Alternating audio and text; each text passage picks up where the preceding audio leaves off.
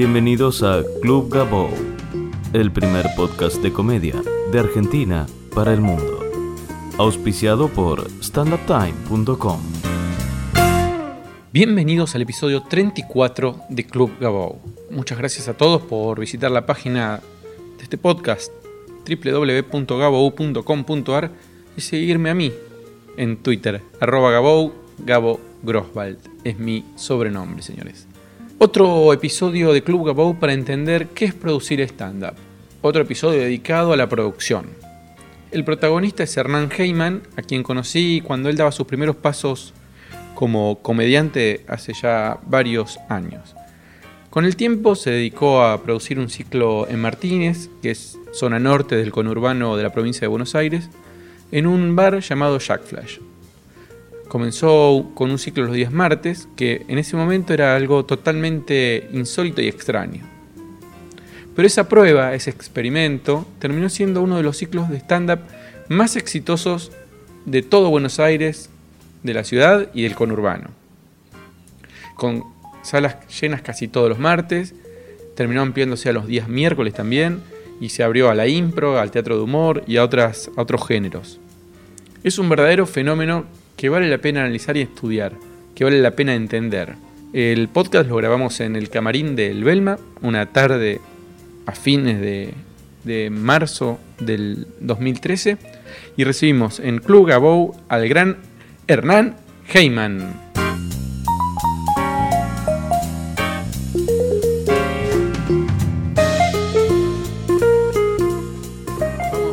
Vamos a, hacer un podcast muy puntual. ¿sí? Me interesa que todos entendamos eh, cómo hiciste para que funcione el espacio de stand-up en Jack Flash, que es un lugar que está fuera de capital, y los días martes, que es un día no tradicional, por lo menos para esta actividad. Bien, la verdad que me lo pregunto todos los días, tengo algunas respuestas. Eh, ¿Por qué funcionó? Eh, en zona norte no hay nada, no hay salidas. Más, Ah. más allá que algunos bares, no hay nada. Eh, por otro lado, eh, la gente de zona norte no está acostumbrada, no tiene cultura teatral, pero el stand-up prendió, creo, porque es más liviano que el teatro. O sea, puedes estar tomando algo mientras lo ves, puedes estar más relajado. Y yo creo que también tuvo mucha influencia el bar. Eh, Jack Flash ya tenía un público, un público propio. No los martes, eh, pero por lo menos para arrancar fue clave que el bar ya tenga eh, movimiento de gente. Se hizo publicidad previa un mes, un mes antes de arrancar el, el show, hace dos años. ¿Por qué medios, te acordás? Eh, gráficas en el bar, Facebook, en principio el de Jack Flash, cuando todavía no existía el Facebook de Best Stand Up, y eh, en puestos de revistas de zona norte, bueno, repartimos volantes. Y empezó a funcionar. Sí, el De- boca en boca fue clave y fue, creo que una de las claves de éxito eh, para que se corra la bola del show fueron las fotos del show. Que si vos ves las fotos de cada función, el 95% de las fotos no son de los comediantes, sino que son del público riéndose. Entonces la gente no estaba acostumbrada a verse con la boca abierta, riéndose, la gente se empezó a etiquetar, los comentarios de los amigos que no fueron eran, uh, la próxima invítenme a mí, yo quiero ir también. Y eso para mí fue clave para que crezca tan rápido. Y después eh, la selección de los comediantes. Bueno, sí, eso es clave. O sea, dejando de lado que el producto es bueno. El primer mes fue más tranquilo, o sea, convoqué por ahí a gente que, que con la que yo tenía más onda o con los que había arrancado yo haciendo stand-up en el 2008, que nos conocíamos. El segundo mes ya como que escaló un poquito por ahí en, en calidad. Eh, ya el segundo mes vino Santiago, por ejemplo. Esa fecha me acuerdo que fue la primera fecha que explotó mal, con mucha lista de espera. Eh, y a partir de ahí se mantuvo el nivel. ¿De esto hace ya cuánto tiempo? Y ahora estamos 2013, estamos, estamos ahora en marzo de 2013, eh, estamos arrancando la tercera temporada, el tercer año. Un montón. Sí. ¿Te esperabas este resultado cuando lo, lo planificaste, cuando empezaste? ¿Vos, te, ¿Vos lo fuiste a buscar al lugar o el lugar te buscó a vos? Bueno, eh, te voy a contar una anécdota. Vos tenés algo que ver en esto. Eh, indirectamente vos tuviste una responsabilidad en esto. Eh, en el 2009 creo que fue, yo actué en un show tuyo, el de los tres minutos, la Sí. maratón de tres minutos. Sí, sí, sí. Eh, había actuado ahí y me había ido a ver un amigo mío eh, con otro amigo de él. Ese otro amigo de él es el que un año después o un par de meses después me llamó diciéndome, hola, yo soy el encargado de Jack Flash. Eh, no sé si te acordás de mí, que fui con tu amigo. Bueno, él me vio actuar y bueno, era el único contacto que tenía con el mundo del stand-up. Mirá. Así que indirectamente tuviste algo que ver ahí. Bueno, me alegro. Y, y- y empezaron a, a pensar en esta idea. Y vos, personalmente, cuando te decían esto, vos qué decías, ¿sí tiene que funcionar? O decías, No, nos arriesgamos a, a ver. eh, eh, el martes era un día que el bar lo tenía muerto, digamos, que muy tranquilo, poca gente. Y dijimos, bueno, programemos un mes, lo movemos, vemos, si funciona, funciona, si no, no, no había en riesgo nada en realidad, porque, a ver, en una... La entrada en ese momento, el primer mes costaba 20 pesos, hace dos años. Eh, el segundo mes ya pasó a 25 y se mantuvo un buen tiempo a 25 pesos. Podías ver un show con, no sé, con Juan Barraza y Sangiao a 25 pesos. La consumición todavía no era obligatoria en ese momento. Eh, y nada, pegó, se empezó a correr la bola, a la gente le gustaba el producto. Y yo me fui, cada vez fui entendiendo mejor cuál era el público que venía y que también fue evolucionando ese público. Cada vez se hizo un público más joven, eh, hasta llegar a niveles adolescentes más o menos, pero de 18, 20 años. Y nada, y la selección de los comediantes también está muy orientada para, para que funcionen con ese público. ¿te equivocaste mucho? Hice pruebas, con algunos me arriesgué, y te doy un caso muy puntual y que lo hablé con el comediante, obviamente. El mes pasado, en febrero, no, en febrero, no, en enero vino, no, sí, en enero vino Félix. Buenaventura. Y, claro, Félix Buenaventura octavo. Y yo le dije a Félix, "Va, te convoco, me gusta lo que haces. Y le digo, tengo muchas dudas de que lo tuyo funcione en Jack Flash. De hecho, creo que no va a funcionar, pero probemos. Por ahí funciona, la pegamos. Y nada, lo puse con otros dos comediantes que sé que funcionan. Y bueno, pasó lo que la verdad que lo que yo pensé que iba a pasar, no, funcionó, no pegó el humor de él. Tiene un humor muy particular, Félix. Que yo me di cuenta que en Jack Flash, eh, con el público que tenemos, por ahí el humor muy irónico, rebuscado, no, no pega bien. No, no lo entienden, pasa de largo Más observacional. funciona más lo observacional. Eh, eh, Juan Barraza explota, Ini explota, Seba Fernández, Guille, Celsi. Ellos son ya casi fijos en el show. Algún mes los puedo llegar a saltear, pero son parte del elenco fijo. Y ellos explotan siempre. ¿Cómo haces la selección de comediantes? Muchos de las personas que escuchan este podcast seguramente tienen ganas de actuar. Y, me gustaría saber, eh, siempre es difícil programar un lugar y, y mantener un estilo y tomar decisiones. Eh, ¿Cuál es el criterio que usas vos? ¿Cómo tiene que ser esta persona interesada en, en participar para participar? Tengo, o sea, los filtros en principio son dos. A ver. El primero, que me guste a mí personalmente lo que hace el comediante. Primer filtro, que ya es totalmente subjetivo. O sea, me tiene que gustar a mí.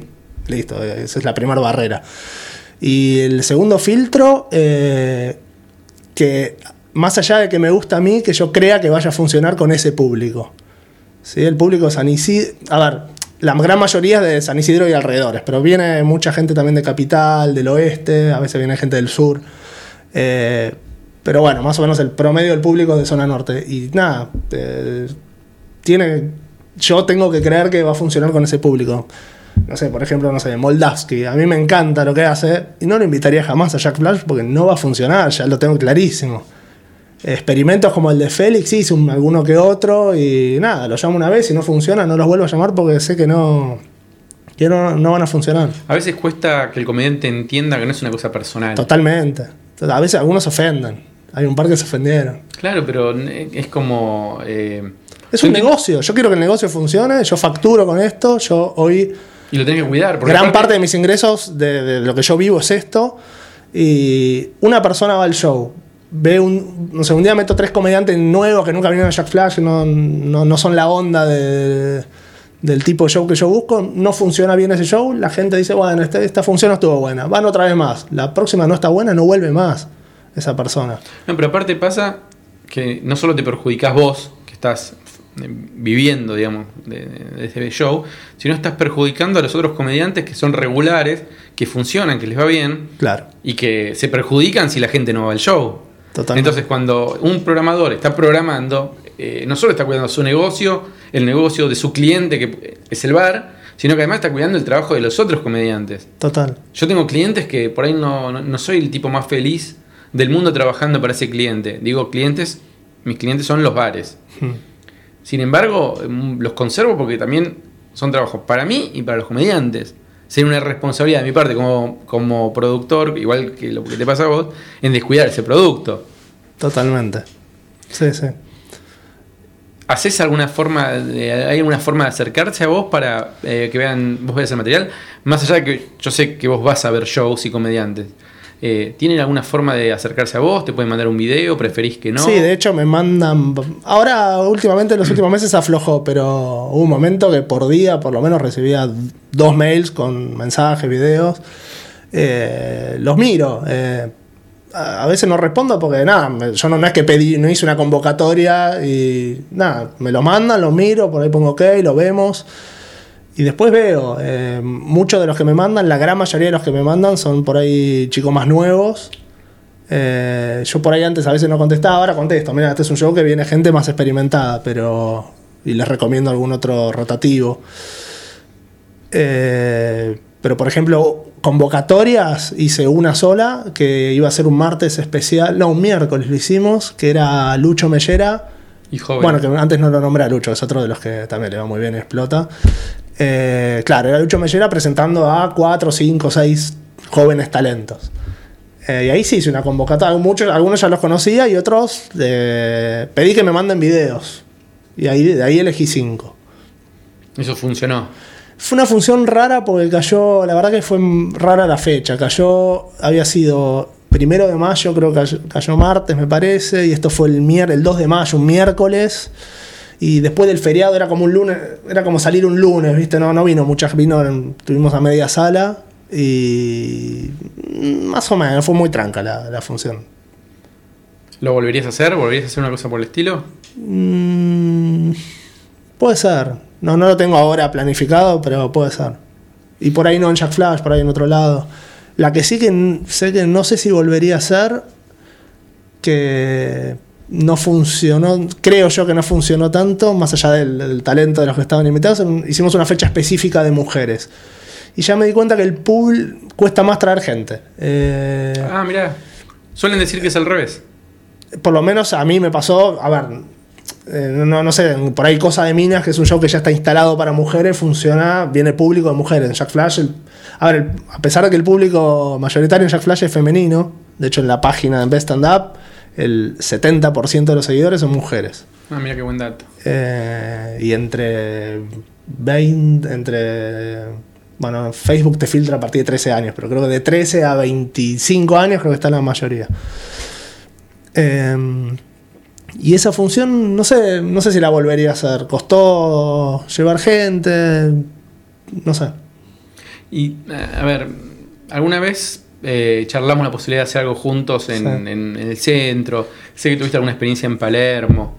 Pero básicamente sos un productor de stand-up que conoces mucho el, el- el escenario de, local, eh, pero no estás en, el, en- en- en la caldera, no estás en el centro de la ciudad. Sí. ¿Cómo ves el género en general, digamos, eh, como una cosa más global desde afuera, estando cerca y conociendo? No es que estás en Claro. Córdoba, no tenés la más puta idea de lo que pasa. Eh, no me tienta mucho. Vos me ofreciste hacer algo juntos en el paseo. Eh, te cuando te dije que no, tampoco. No, por un lado fue porque no me copaba mucho hacer algo en el paseo, que ya ahí me parece que es sobre oferta. Y por otro lado, bueno, en ese momento yo justo no podía, me iba a ir de vacaciones. Este, para mí, yo el, el stand-up me gustaría, por lo menos a futuro, que esté cada vez más descentralizado. Está bueno que haya un centro, que la gente vayas a un lugar y sepas que ahí tenés 4, 5, 10 shows de stand-up. Pero para mí en cada pueblito, en cada ciudad del interior, tiene que haber un club de comedia. Que Bueno, no hay- un comediante puede agarrar su auto, o sea, programarse una gira y, no sé, en, en una semana te recorriste 10 pueblitos. y- Hoy no hay club de comedia en Buenos Aires. Es verdad. Bueno, sí. El Bululú. El Bululú y, bueno, Jack Flash es una especie de club de comedia, pero no de todos los días, de dos días por semana.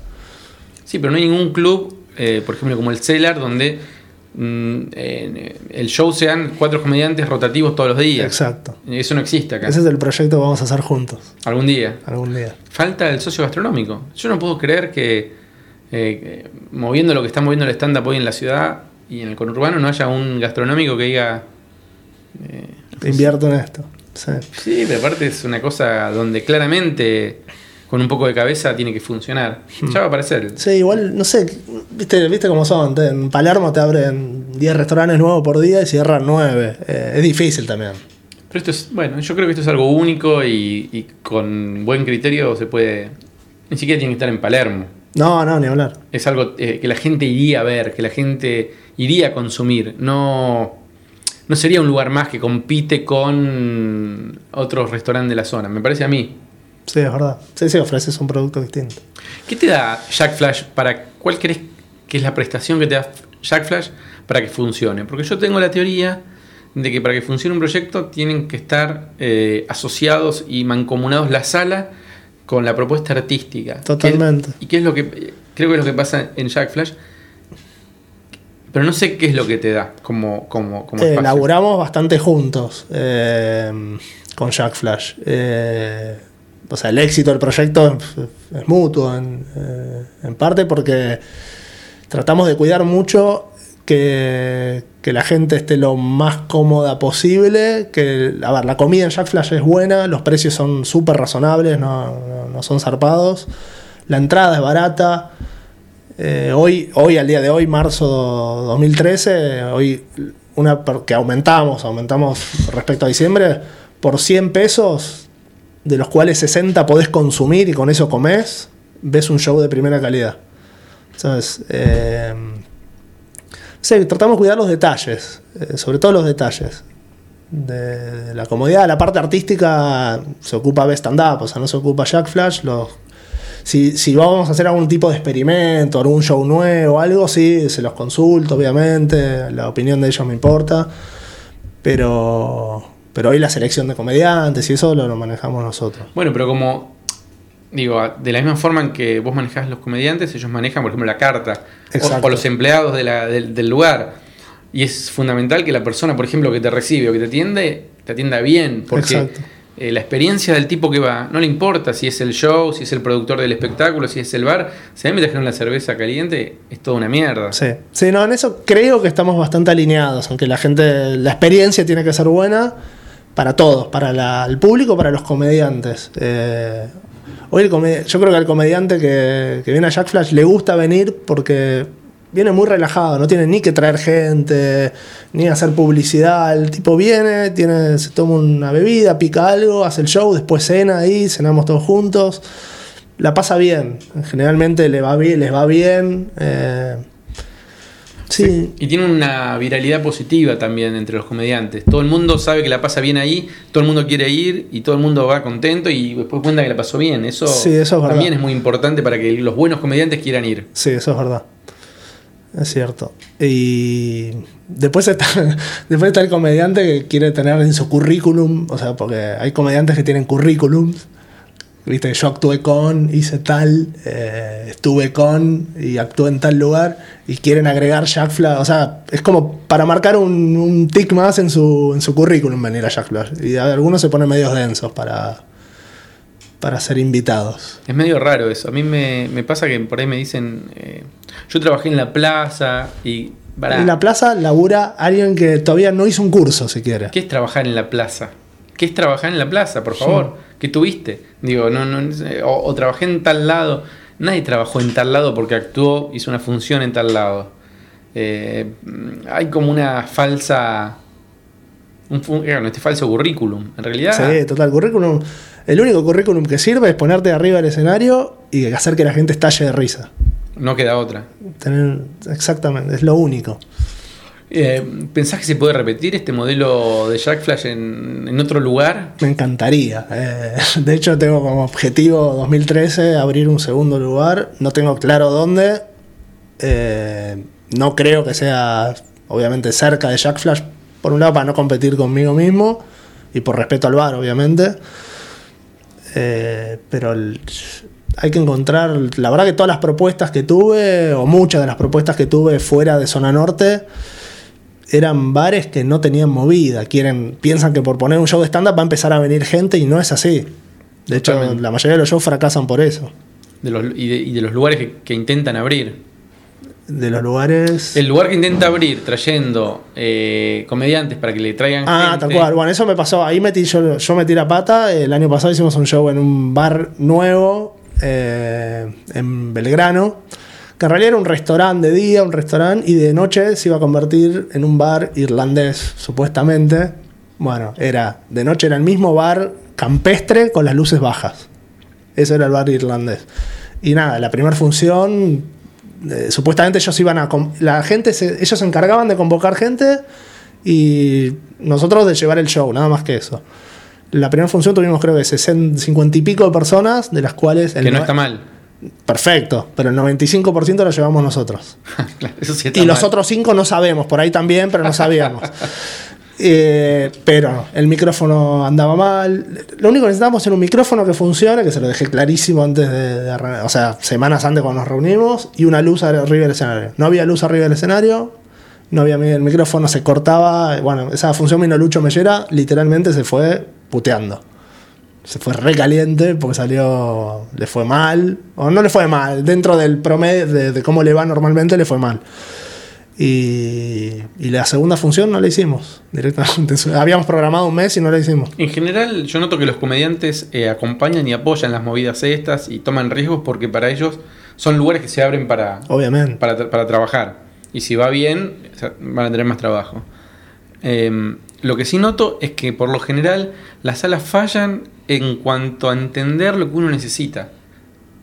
Y es gente que por lo general no le gusta la comedia, no entiende la comedia y, y- y no, no, no, no valora el hecho de lo que está pasando. Cree que es algo barato, económico, que le va a llenar la sala. Exacto. Y ahí está otro de los errores comunes.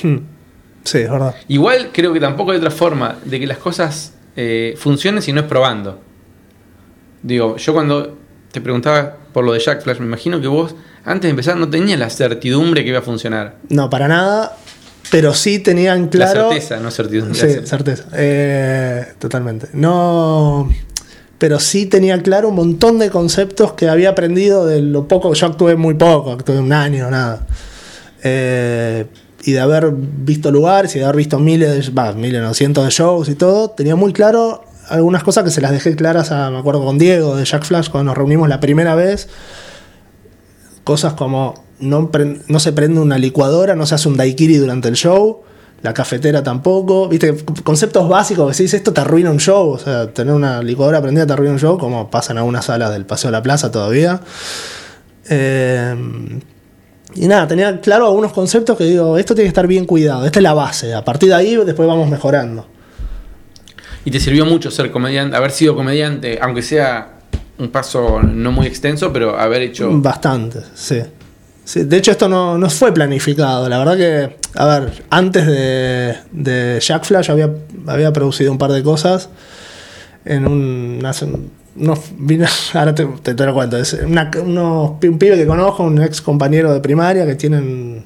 Nada, tienen mucha guita. Ellos tienen una casa gigante donde hacen eventos para ellos, eventos con amigos que se juntaban todos los jueves a comer, el hermano de él era chef, cocinaba, y la gente, los invitados que eran todos conocidos de ellos, pagaban, no el, cubierto y, y nada, quisieron agregar stand-up. Y la primera función la hice con gente, no había gui- guita, era nada, dos mangos, 50 pesos por ahí quedaban para cada comediante, nada. Pero, bueno, comida gratis, pasarla bien una noche. Las primeras funciones vino gente que yo más o menos. La, la- hicimos dos. La primera vino, creo que Martín Rage, que yo tenía buena onda, tengo buena onda con Martín, habíamos actuado juntos. Eh, Ivana Sherman. Y la siguiente función, cara dura, a a Guille Celsi, la verdad que yo lo conocí, él no me conocía a mí. Le mandé, le mandé un mail eh, invitándolo, le conté la movida y la verdad que la mejor onda y se prendió y vino. Eh, le dije, mira, no sé si hay plata, está el Morphy, es por Morphy, pasarla bien. Le conté que era una- algo medio bizarro en una casa con gente.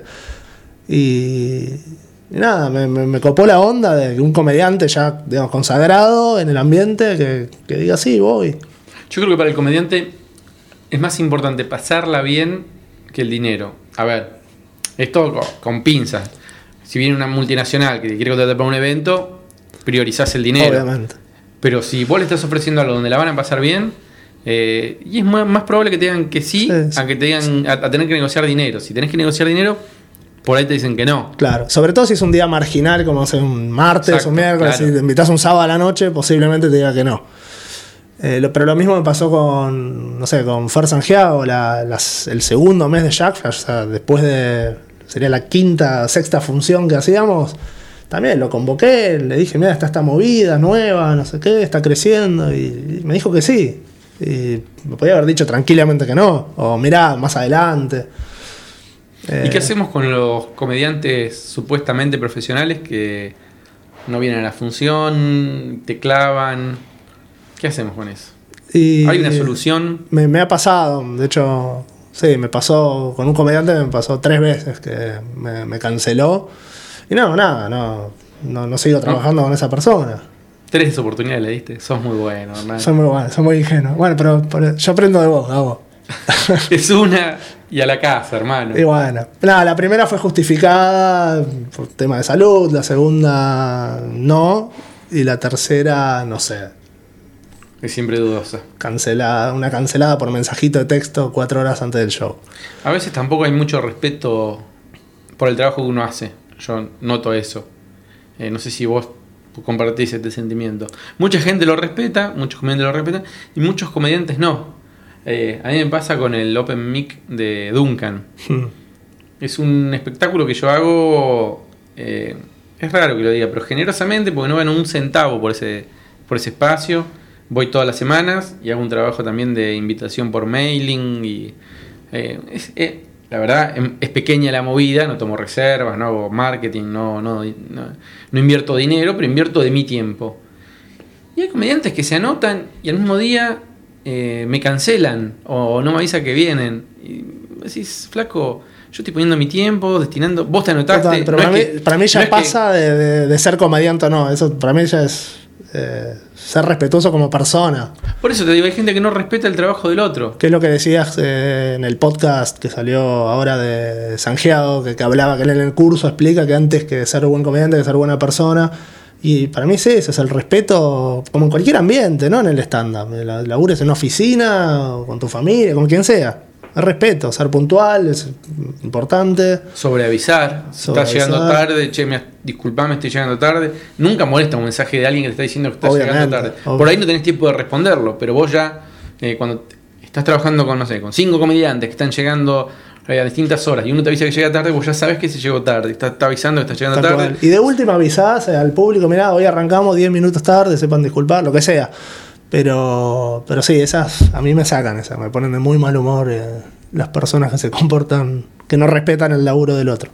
Sí, pero es como decís vos, tiene que ver con la educación de cada persona más que... Que, que por ser comediante, no, no tiene que ver con su profesión, sino con cómo, cómo es la persona. ¿Y sentís en algún punto que el stand-up te cambió la vida?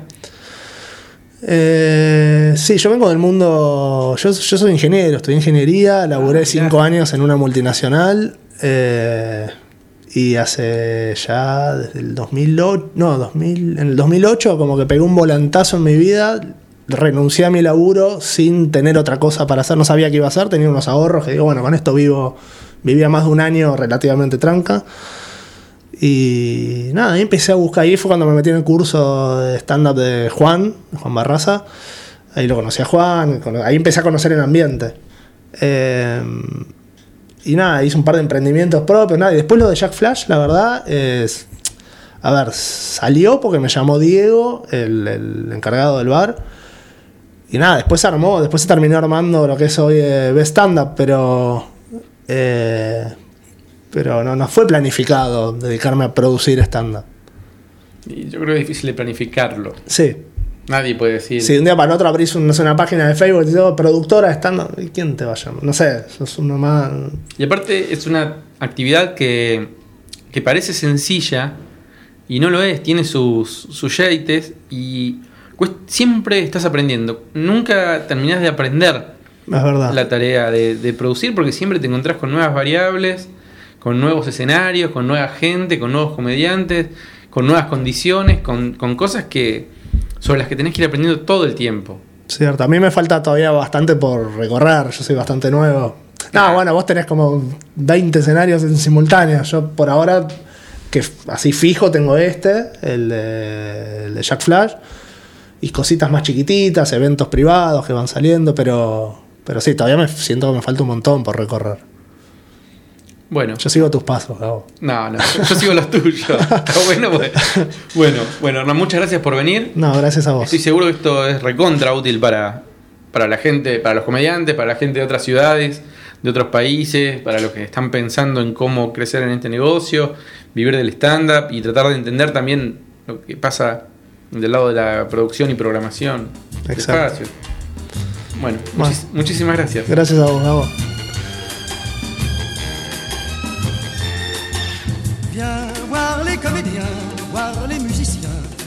Les magiciens qui arrivent. Viens voir les comédiens, voir les musiciens, voir les magiciens qui arrivent. Les comédiens ont installé leur tréteau, ils ont dressé leur estrade étendue des calicots. Les comédiens ont parcouru les faubourgs, ils ont donné la parade à grand renfort de tambour. Devant l'église, une roulotte peinte en vert, avec les chaises d'un théâtre à ciel ouvert, et derrière eux.